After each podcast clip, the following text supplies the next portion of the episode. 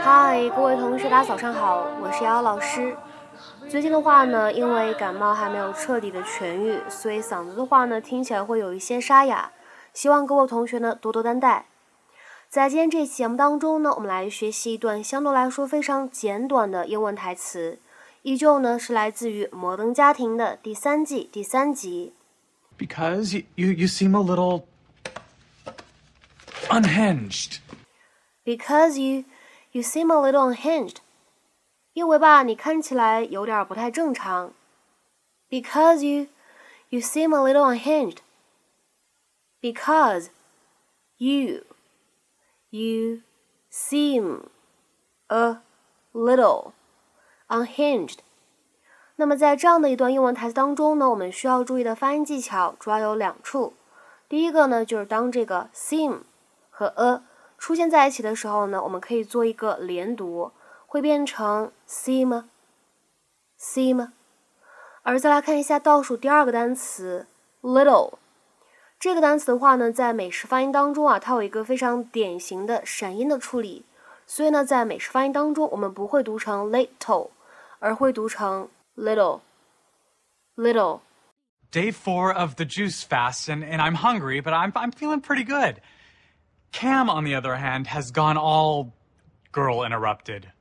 After one, throwing out all of our food, and two, blaming me, he entered stage three.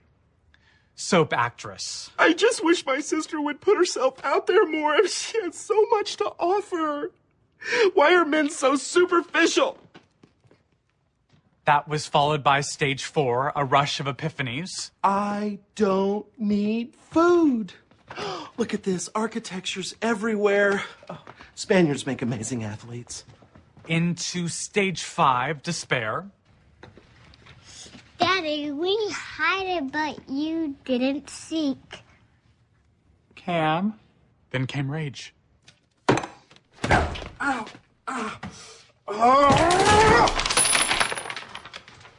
Hey, what you got there? The good news is Cam's never made it this far into a diet before, so. Downside, I have no idea what the next stage is going to be. But I'm pretty sure it's not charming party guest. Cam, I, I was thinking I'll take the bullet tomorrow night at my boss's house. Y- you don't have to go to the party.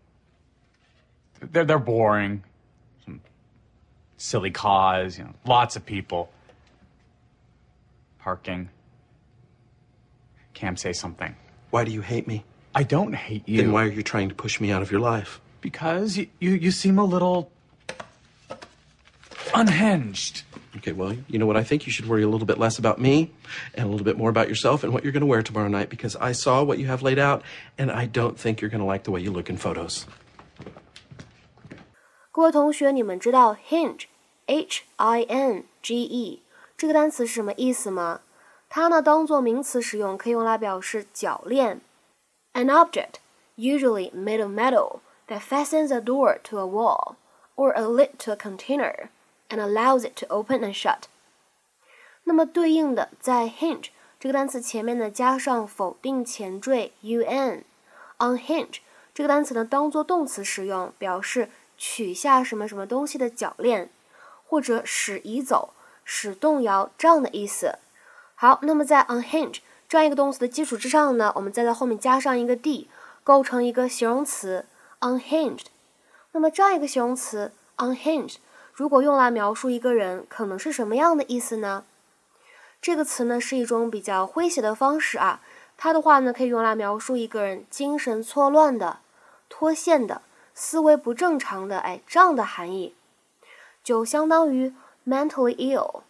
或者我们来看一下另外一个比较复杂的英文解释：If you describe someone's behavior or performance as unhinged, you are critical of it because it seems wild and uncontrollable. 那么下面呢，我们来看三个例子，都非常的简短。第一个，I sometimes think that your mother is a little unhinged. 我有的时候觉得您母亲精神有点错乱。I sometimes think that your mother is a little unhinged. 再比如说，我们来看第二个例子，He was unhinged by his wife's death. 他妻子去世使他精神错乱。He was unhinged by his wife's death. 再比如说，我们来看最后一个例子 Just tell him I'm a little unhinged now。就要告诉他说，我现在呢有一些脱线，我现在有一些不在状态。Just tell him I'm a little unhinged now。那么在今天节目的末尾呢，请各位同学尝试翻译下面这样一个句子，并留言在文章的留言区。自从他被开除以后，精神就有点错乱。自从他被开除以后，精神就有点错乱。那么这样一个句子应该如何使用我们刚刚讲过的单词去造句呢？期待各位同学的踊跃发言。